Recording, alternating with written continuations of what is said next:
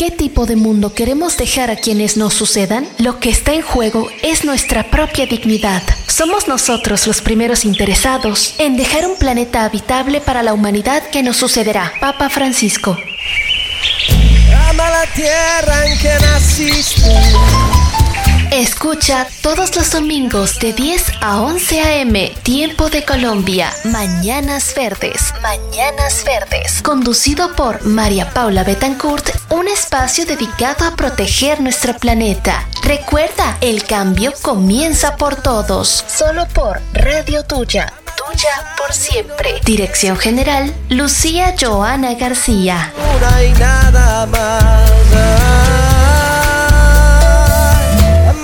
Es una y nada más.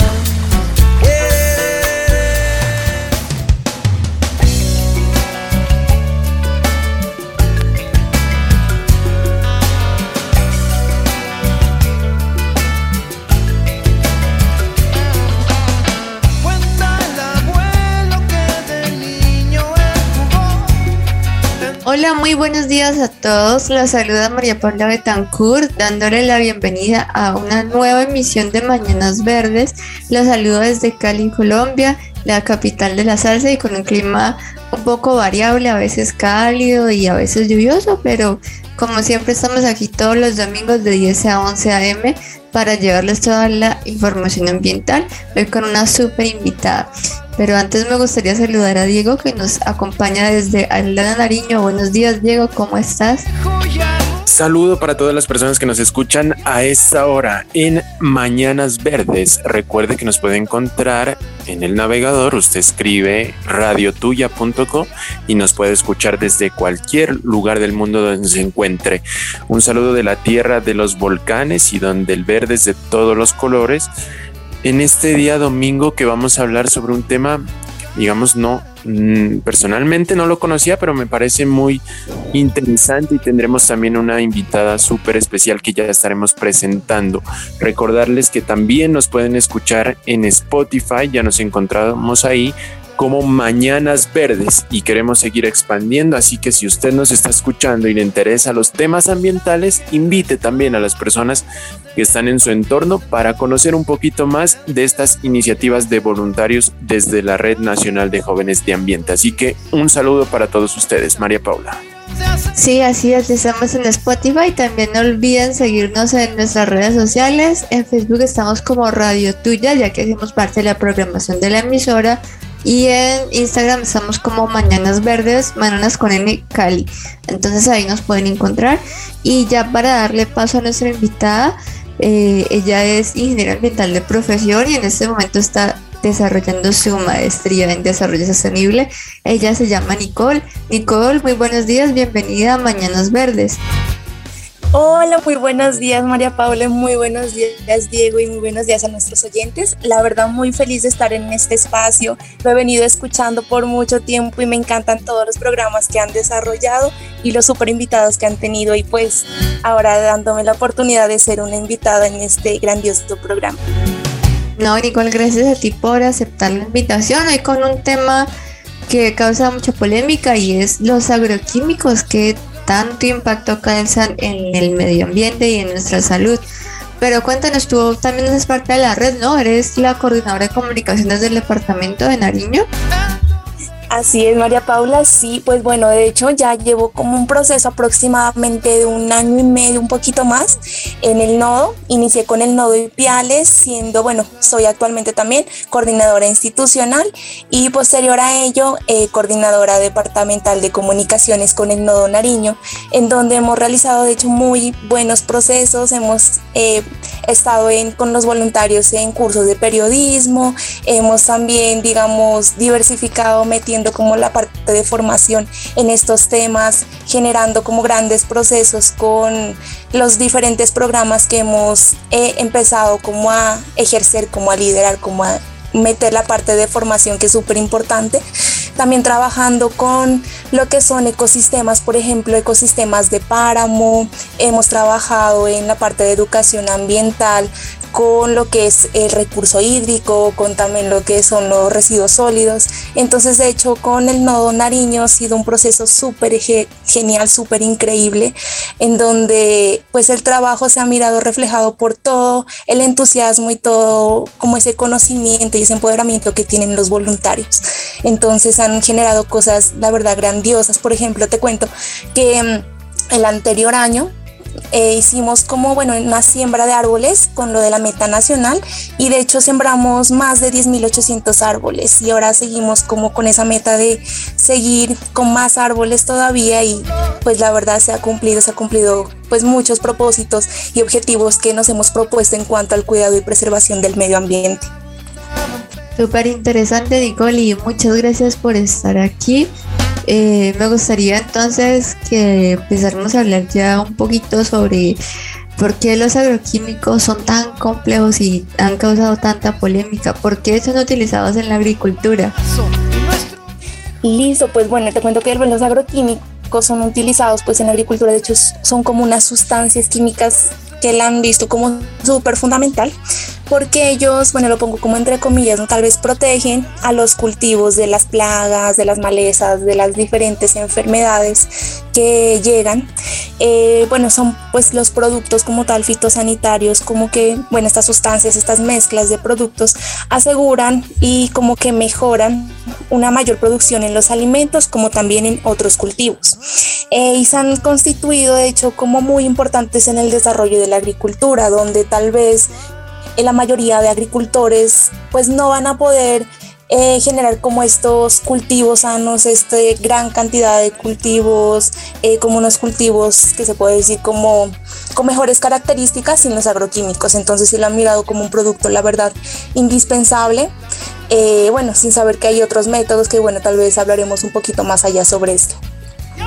Bueno, claro que sí. A mí me gustaría preguntarle a Diego qué tanto ha escuchado sobre el tema.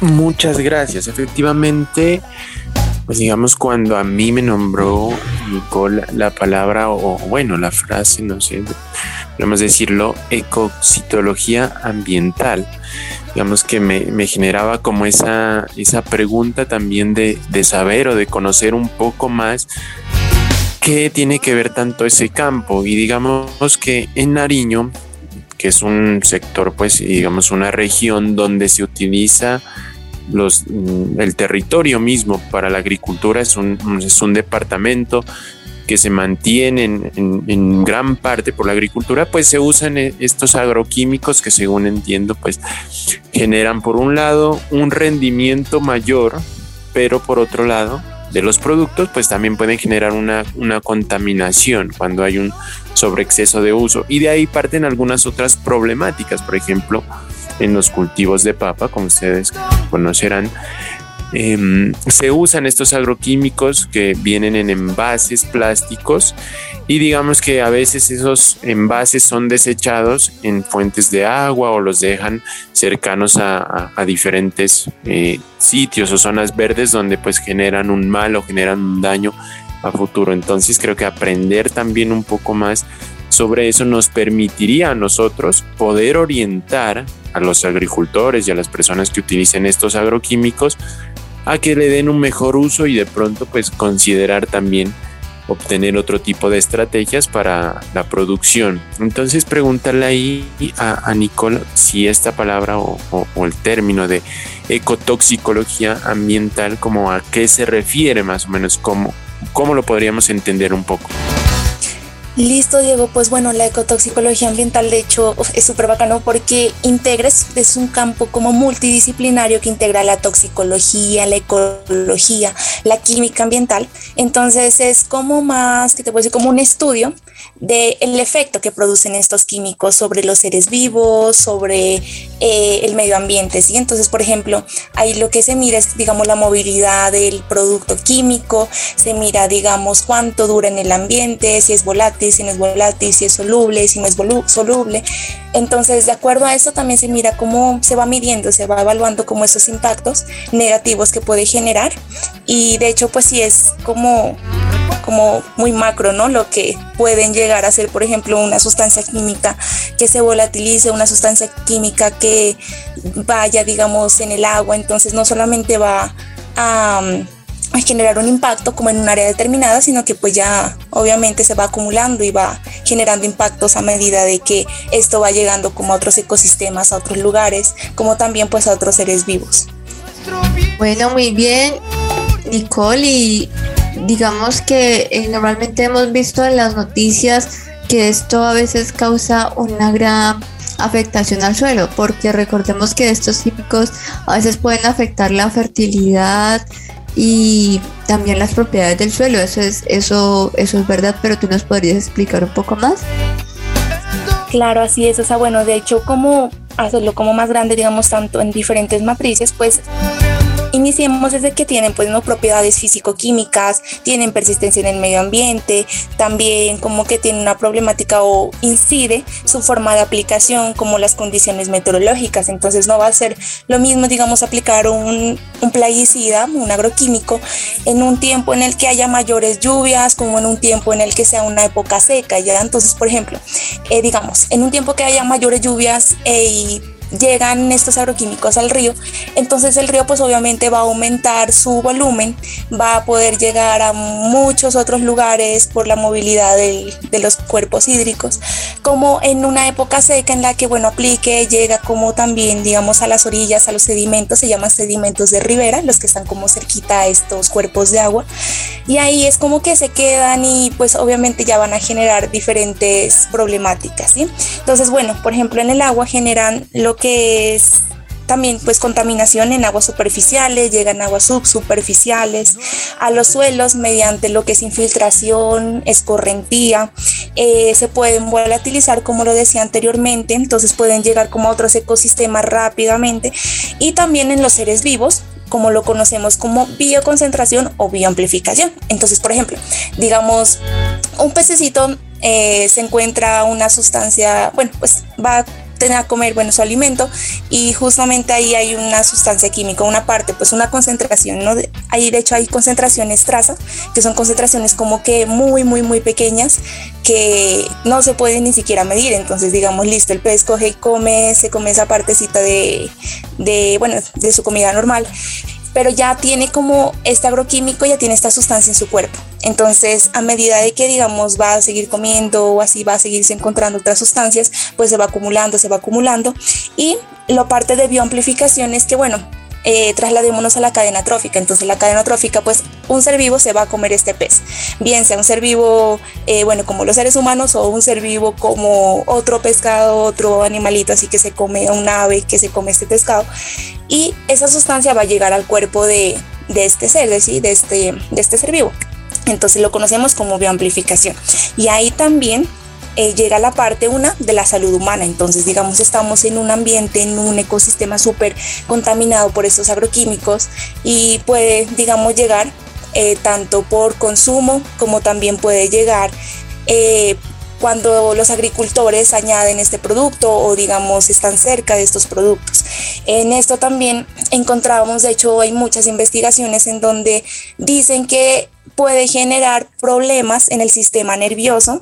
Em, de hecho, también enfermedades como cáncer, malformaciones genéticas, pérdidas eh, de fetos en el embarazo, afectaciones respiratorias. Entonces no estamos hablando solamente de que la aplicación, bueno, pues no nos va a pasar nada. O sea, por algo también los agricultores deben usar como sus equipos de protección personal, sí o sí, porque pues generan y de hecho se ha mirado como afectaciones en ellos.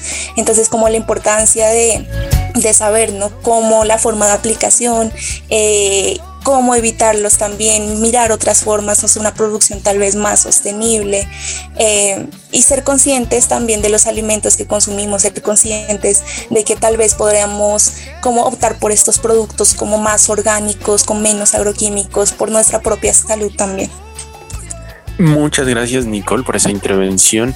Ustedes oyentes, quédense ahí que ya vamos a retornar después de esta pausa musical aquí en Mañanas Verdes y vamos a conocer un poco más sobre el tema de ecotoxicología ambiental y el uso de agroquímicos en el suelo. No se mueva en esta programación de domingo.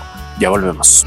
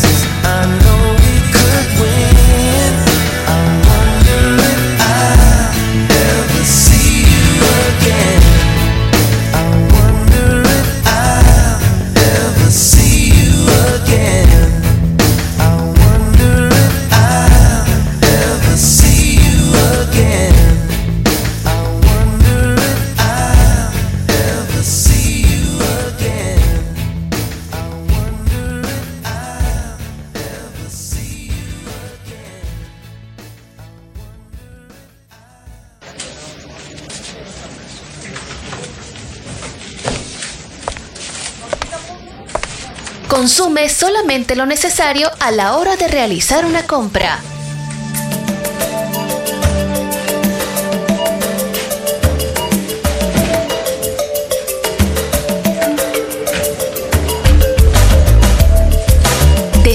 Si realmente es necesario comprar el producto, así no solo ahorrarás dinero, sino que también estarás contribuyendo a reducir tu huella ecológica. Un mensaje de Radio Tuya, creando conciencia por nuestro medio ambiente.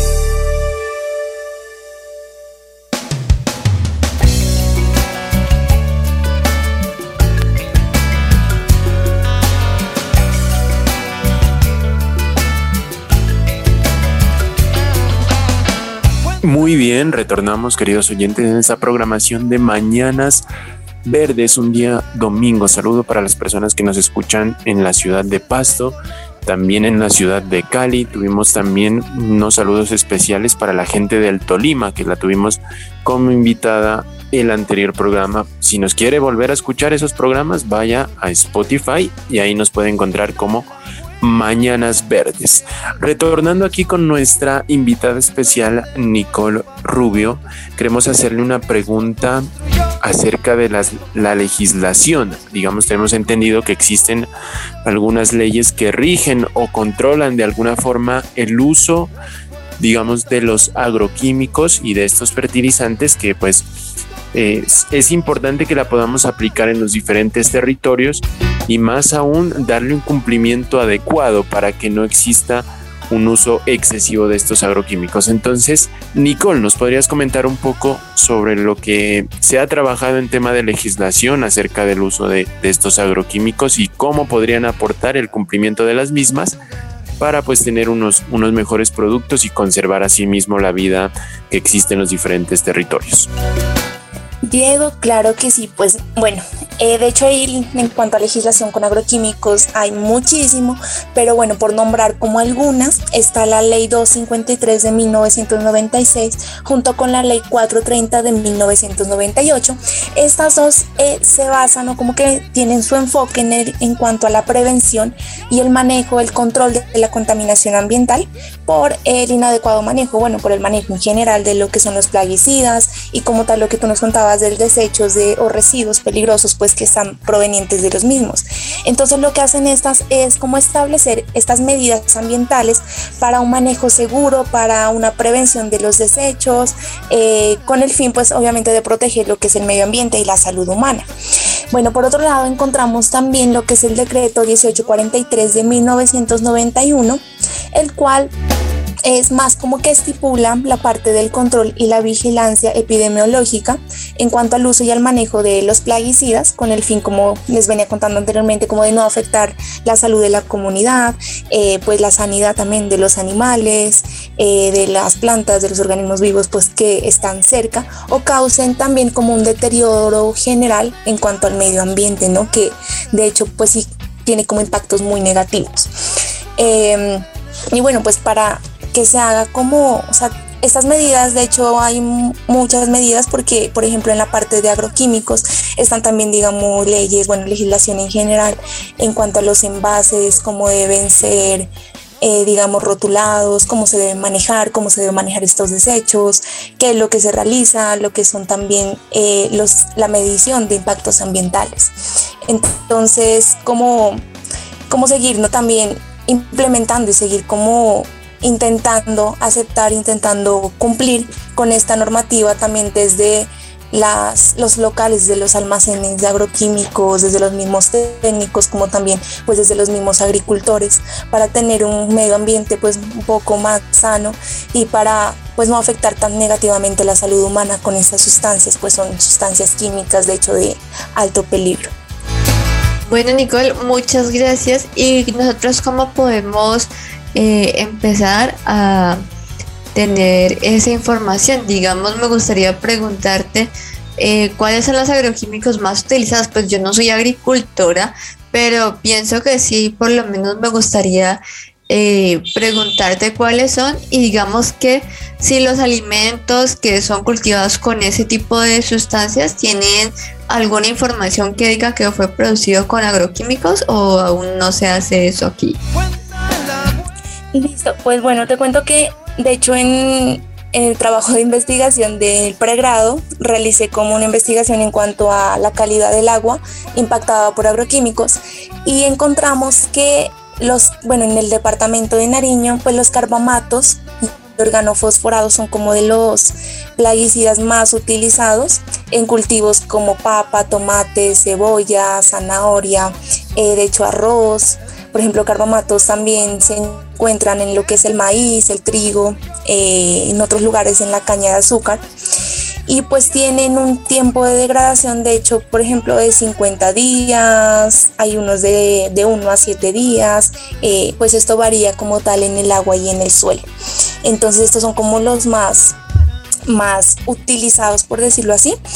Y bueno, de hecho sabía como que algunos alimentos, algunas frutas que, bueno, sobre todo como que las venden, digamos, en, que puedo decir, como almacenes de cadena, es, se los miran con las etiquetas. Entonces, por ejemplo, es como debido a algún número que tiene como la etiqueta con un código de barras, es, se puede mirar si es un alimento, si es una fruta o una verdura orgánica, una verdura que ya ha sido eh, como trabajada, como que ha sido, digamos, eh, que adicionando estos plaguicidas. Eh, también pues digamos encontramos que las frutas, bueno, hay digamos diferentes frutas que normalmente el tamaño no es como el tamaño en el cual lo venden, entonces pues ya obviamente han sido alteradas. Entonces pues más o menos como ir mirando, como ir consultando, digamos, qué frutas, cómo le puedo mirar, o sea, si tal vez han sido eh, modificadas genéticamente, han sido eh, utilizadas o han sido como impactadas con estos agroquímicos para mejorar el cultivo. Muy bien, Nicole, muchas gracias por esa información. Y digamos que eh, recordemos que los agroquímicos también pueden causar impacto no solamente donde son aplicados, sino que pues por el viento y por el agua ellos pueden desplazarse más. Eh, ¿Cómo es eso, Nicole? Así es, bueno, como les contamos, por sus propiedades físico-químicas, entonces pueden, digamos, volatilizarse al momento de, adicionarlo. Entonces, claramente, pues el viento siempre está en constante movimiento y puede llevarlo a diferentes zonas. Eh, asimismo, en el recurso hídrico, en el agua es, de hecho, la movilidad que tiene el recurso hídrico es súper gigante, se impacta negativamente eh, el agua, de hecho, como, como se puede decir, como de en diferentes zonas, o sea, llega súper rápido. Por ejemplo, la investigación que les contaba, nombramos como una zona, por ejemplo, de unos 8 kilómetros a una zona que llegue de unos de una distancia de unos 10 kilómetros aproximadamente y llegaban de hecho los plaguicidas entonces sí es como sí es, tiene un impacto negativo y de hecho como muy como esta bioamplificación que venía contando bueno, muy bien, Diego. ¿Tú nos gustaría, eh, le gustaría añadir algo sobre, sobre el tema? Sí, exactamente. Yo tenía, digamos, una, una opinión ahí referente porque conozco, digamos, que aquí en la zona donde vivo, en, Aldana, pues mm, mi abuelo personalmente y, la gente, digamos, más que todo de aquí de las veredas, cultiva lo que es la papa y la cebada, por ejemplo, ¿no es cierto? Entonces esta papa luego es exportada pronto a otros países y si no al interior del país pero se mira y se nota que, por ejemplo, para que un cultivo de papa, digamos, crezca de aquí a seis meses, tienen que darle como unas cuatro o quizás tres a cuatro em, aplicaciones de estos, de estos agroquímicos por medio de fumigación. Entonces ustedes se darán cuenta, digamos, que ya de por sí sola la papa, debido a las nuevas enfermedades que han existido, por ejemplo, en otros productos, pues no van a tener un, rendimiento. Y creo que también está permeado eso por la economía y el sistema en el que vivimos. Digamos, es entender un poco la producción más rápida, que, que produzcan más eh, en cantidad también, y no de pronto valorar quizá como la, la misma calidad del, del, origen de cómo estamos produciendo esos productos. Entonces creo que es un, un tema muy importante que estamos tratando el día de hoy, pero que también hace falta un poco la concientización debido al uso de, de este tipo de, de agroquímicos que se están presentando actualmente. De ahí en más la preocupación de lo que yo creo que en algún momento también esto puede influenciar al cambio climático. Por ejemplo, al, tema de las fumigaciones que se hacen en campos abiertos a estos eh, productos que se van a, cosechar a futuro, pues estos eh, excesos de, uso de agroquímicos van a terminar yendo a la atmósfera y creo que también pueden estar generando en, en cierto término algo o alguna consecuencia o efecto en el tema del calentamiento global. María Paula. Bueno, pues como tú lo dices, sí, muchas veces eh, utilizamos este tipo de productos, pero recordemos que no es a veces la cantidad, sino la calidad.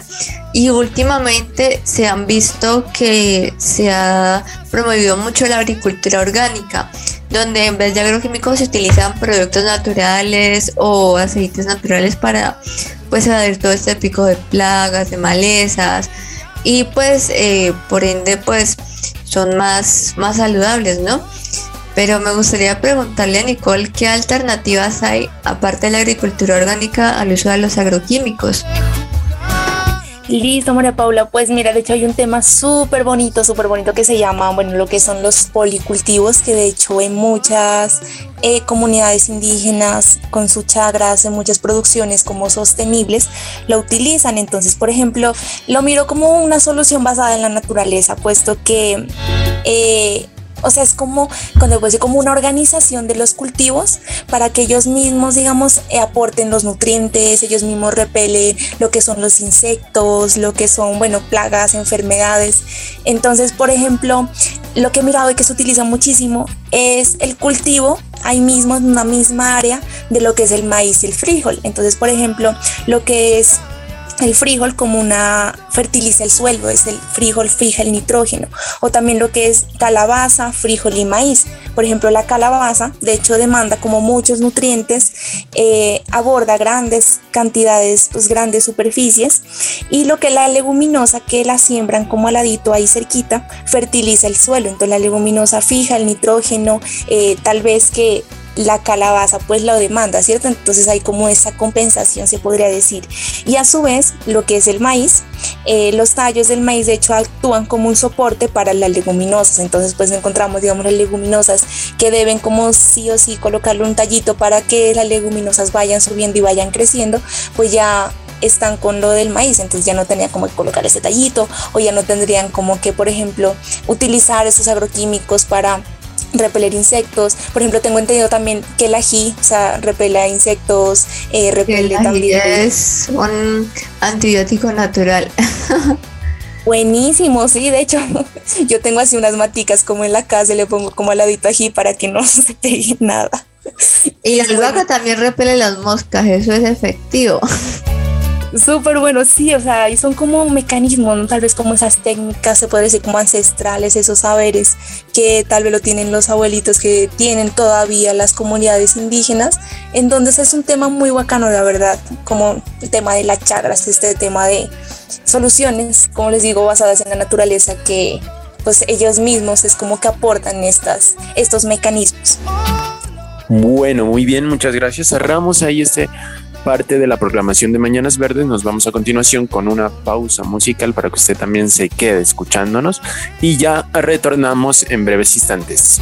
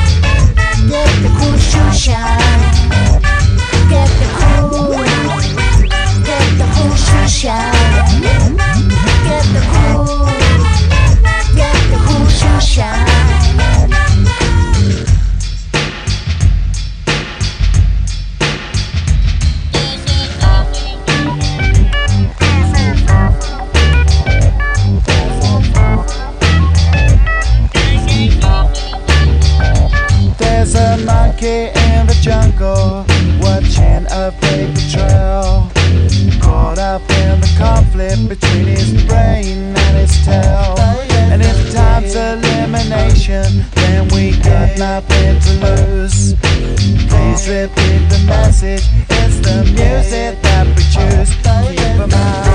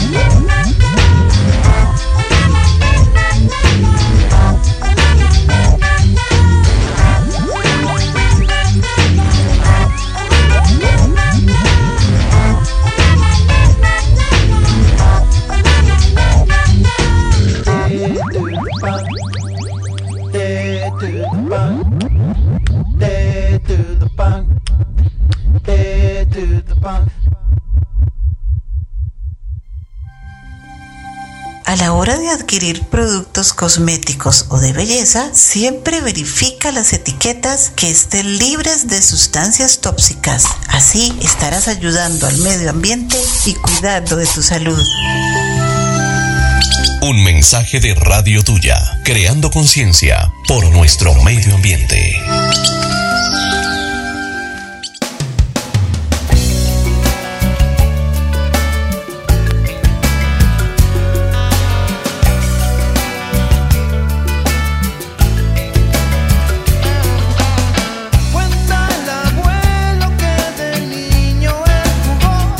Muchas gracias por quedarse con nosotros en nuestra programación. De hoy estamos con Nicole Rubio, quien nos está contando sobre los agroquímicos y su impacto ambiental. Antes del corte, ella nos estaba hablando de la importancia que tienen las alternativas, la agricultura, los multicultivos, los policultivos, perdón, eh, que hacen las chagras en el departamento de Nariño y cómo es de vital importancia rescatar esos saberes ambientales que tienen nuestros ancestros, eh, lo cual pienso que deberíamos hacer porque eh, pienso que es algo muy valioso que nos tienen que compartir y pues así formamos más los lazos familiares. Pero Nicole, síguenos contando sobre cómo esas chagras pueden tener varios cultivos aparte de, de mezclar los, los vegetales pues o las leguminosas. Listo, pues María Paula, bueno, te cuento que el tema de las chagras, o sea, es súper genial porque, por ejemplo, bueno, una la manejan las comunidades indígenas, entonces no se centra solamente en la parte de producción, en la parte de los cultivos, sino que se maneja también es como un espacio en el cual, digamos, se reúnen las familias, entonces es un espacio donde trabajan en la parte de su cultura, en la parte de sus saberes, en los diálogos eh, de saberes, en los diálogos ancestrales. Entonces lo han mirado más como también una parte de producción que muchas veces es solamente para el consumo de la familia, pero también se han abierto muchos espacios para el consumo, eh, para la venta, ¿cierto? De esos productos orgánicos. Em, bueno, de hecho, en el resguardo indígena de Ipiales hay como personas tienen como una organización en donde trabajan como con esa parte muy enfocados en las chagras y la parte pues también de venta de estos productos orgánicos. Entonces pues van a ser productos libres de agroquímicos, productos que van a aportar a nuestra salud humana y claro está como nos decía Diego, pues muchas veces como por el afán también de producir más en un tiempo un poco más corto, se recurre ¿no? a estas sustancias químicas, pero también podemos ver que hay otros métodos que tal vez requieren un poquito más de tiempo, pero también van a tener como unos productos de excelente calidad. Y pues eso, eso te cuento María Paula, entonces, eh, de hecho sí es un tema súper genial, o sea, hecho, eh, ahorita estoy haciendo como la tesis eh, para la maestría en estos temas, entonces es más como la parte, digamos, centrarnos en un desarrollo como más sostenible, ¿cierto? En la parte como eh, tanto de la cultura como del medio ambiente, donde esta interacción es fundamental, donde hay una interacción hombre-naturaleza que es primordial y que es de hecho una base súper eh, indispensable y súper principal para poder generar acciones dentro de nuestros territorios. Bueno, muy bien, y a esta hora nos llega Diego con el dato verde. Gracias María Paula. También digamos que el dato verde está relacionado con, con el tema que venimos tratando y para darles este dato verde un poco de contexto, es el uso de plaguicidas en Colombia, ¿no es cierto? Digamos que eh, leyendo un poco y consultando un, poco sobre lo que viene siendo el uso, existen diferentes organizaciones que están, mm, digamos, un poco denunciando estas uso excesivo en los en, la producción de los alimentos y en otras ecosistemas. Entonces el dato verde nos dice que ustedes sabían, más de 500 mil toneladas de plaguicidas que pueden estar en algún momento obsoletos, prohibidos o que pueden estar caducados, se acumulan en casi todos los países del sur, digamos, de, este continente. Entonces, pues es un, tema preocupante, ¿no? Y ahí queremos dejarles como este dato verde para que tengamos en cuenta de la magnitud de cómo se están usando este tipo de agroquímicos en los diferentes países latinoamericanos. Pues una cifra muy preocupante, la verdad. Una cifra muy preocupante porque pues eso quiere decir que hay que hacer mucho más control y que el gobierno debería eh, ejercer un poco más de fuerza y de mano dura con el uso de, estos agroquímicos, además de que pues como ya le hemos mencionado a lo largo del programa, eh, son muy peligrosos para nuestra salud y el medio ambiente. Volviendo a retomar los eh, chagras y la agricultura orgánica también, eh, que ahorita Nicole nos contaba que en Ipiales hay una asociación donde venden productos orgánicos, normalmente en las ciudades, digamos que los días viernes, se hace un mercado móvil donde también los indígenas pasan a vender sus productos. Entonces, pues la invitación es como a colaborar y a comprar ese tipo de productos, ya que sabemos que son productos orgánicos y cultivados con eh, métodos alternativos, ¿no? Entonces también podemos ver que, la calidad es, pues como más natural, se sienten más frescos, entonces eh, esa es la invitación que, que les quiero hacer el día de hoy en Mañanas Verdes. Nicole, me gustaría también que nos contaras cómo es tu trabajo de grado, o sea, cómo ha sido ese proceso, cómo hacia qué lo estás enfocando. Listo, María Paula, pues bueno, el trabajo de grado hecho de ahorita como tal de la maestría, lo estoy enfocando como en la producción sostenible, la maestría es en desarrollo sostenible y medio ambiente. Entonces mire cómo, bueno, hablando de hecho con Daniel Ucerio, que es nuestro coordinador general departamental, él es del resguardo indígena de Ipiales y siempre me ha comentado como de este método, ¿no? De este modelo de producción y me pareció súper interesante. Entonces, claro, lo quise enfocar, eh, ya que como les venía diciendo, no solamente se centra en una producción eh, como muy tradicional, tal vez, o sea, que se aplica tanta cantidad de agroquímicos que muchas veces mezclan unos con otros sin necesidad de hacerlo y ha recurrido como a unos modelos más ancestrales. Entonces lo que yo quiero es con la investigación, digamos, eh, analizar cómo esta producción sostenible eh, se ha manejado, cómo esa producción sostenible ha sido eh, importante tanto para las comunidades indígenas como también para todo el territorio. Eh, digamos, cómo viene como ese intercambio de conocimiento, esas dinámicas en cuanto a sus creencias, en cuanto a sus saberes y cómo se ha involucrado la población.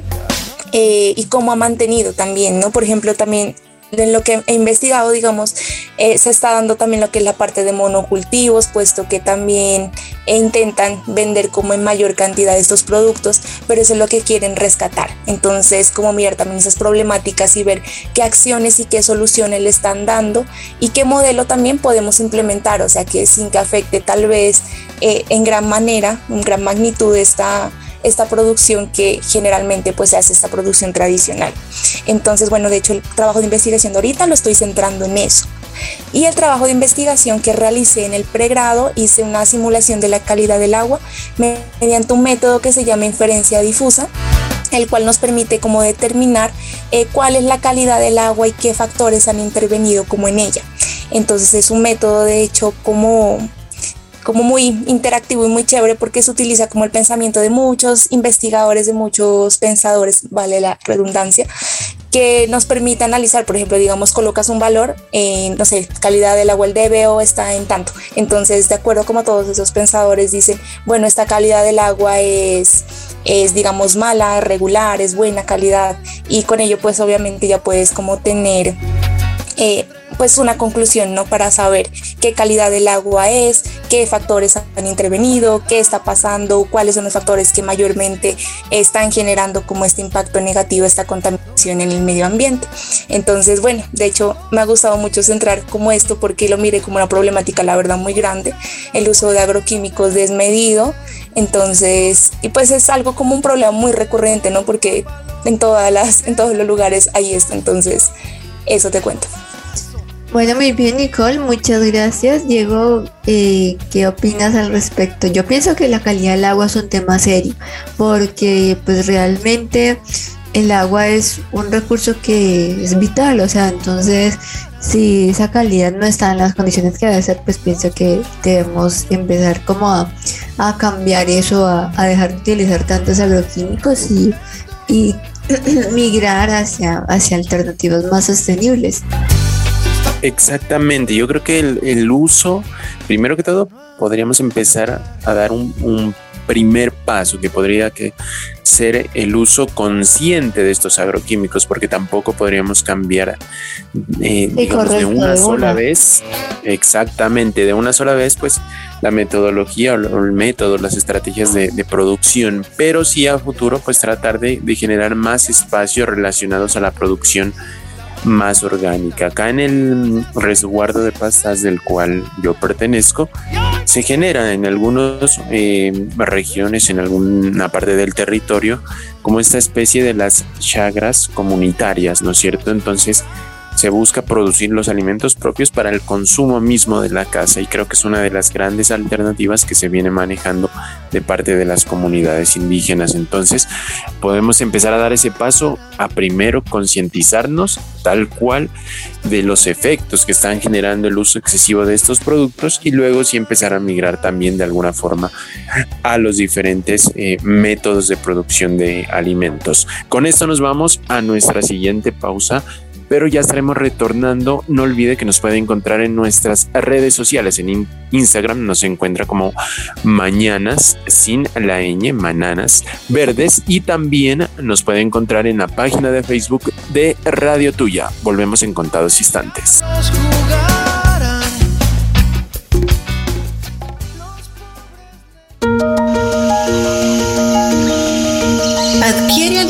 Que sean orgánicos o de compra local. De esta manera estarás apoyando a los pequeños empresarios y mejorando tu alimentación. Un mensaje de Radio Tuya, creando conciencia por nuestro medio ambiente. Me hablas, preguntas si nos podemos ver después. Razones me sobran, pero aunque quieran no lo sé. Siempre hay algo más que a simple vista no se ve. ¿Será que hay algo más que a simple vista no te asusta la idea de lo que puede suceder? Decirte quisiera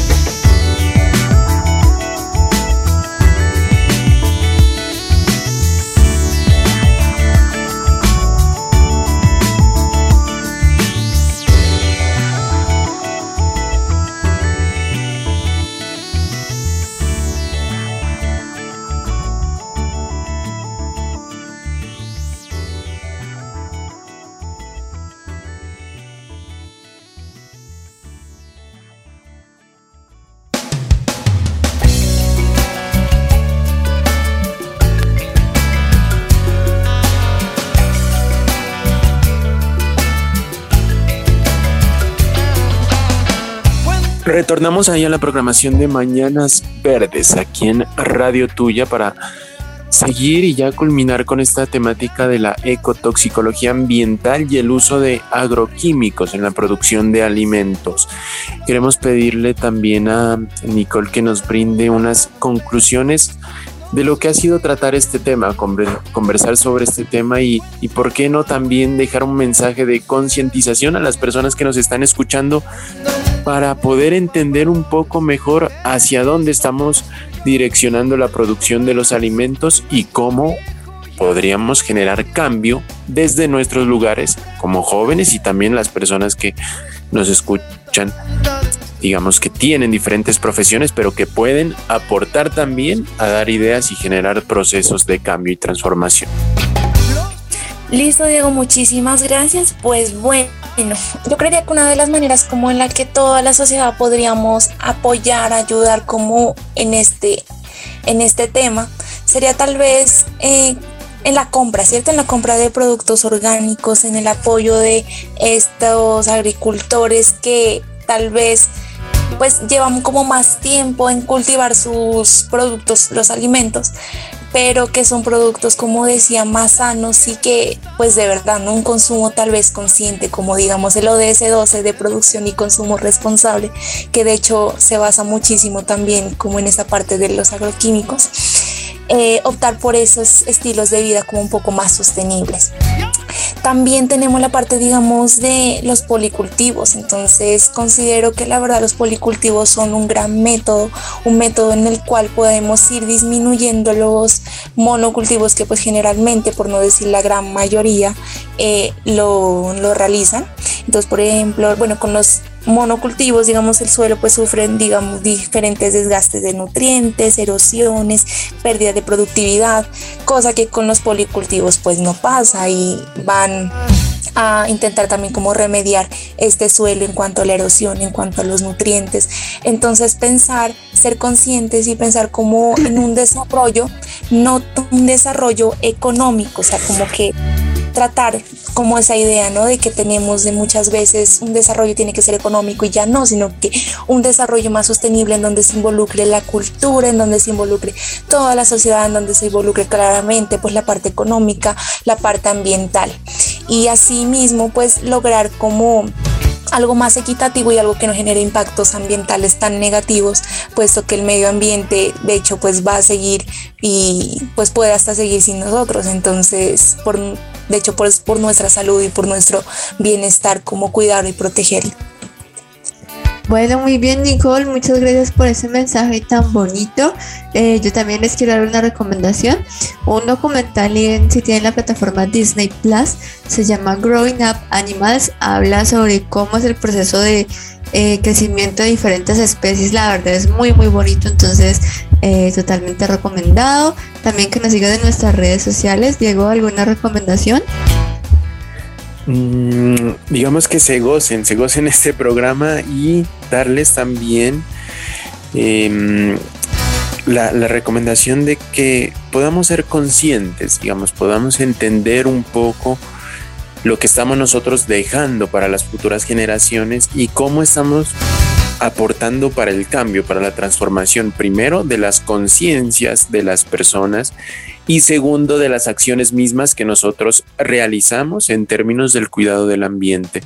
Creo que esa es una de las principales enseñanzas que nos deja también nuestra invitada Nicole de, poder concientizar también un poco a las personas y por qué nosotros como jóvenes tomar ese liderazgo y aportar las diferentes soluciones que podemos generar en nuestros territorios. Entonces, les agradecemos, les envío un saludo desde la tierra de los volcanes y donde el verde es de todos los colores. Los acompaño en esta ocasión Diego Asa Valenzuela. Chao, chao. Muy bien, de esa manera nos despedimos. No olviden sintonizarnos el próximo domingo a las 10 a.m. con otro super invitado. Feliz fin de semana.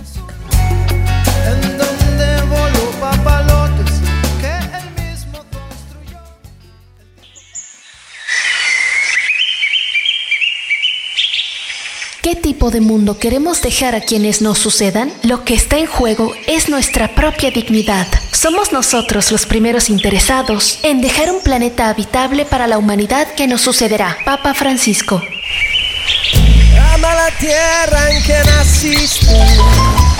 Escucha todos los domingos de 10 a 11 a.m. Tiempo de Colombia. Mañanas Verdes. Mañanas Verdes. Conducido por María Paula Betancourt, un espacio dedicado a proteger nuestro planeta. Recuerda, el cambio comienza por todos. Solo por Radio Tuya. Tuya por siempre. Dirección General, Lucía Joana García. Una y nada más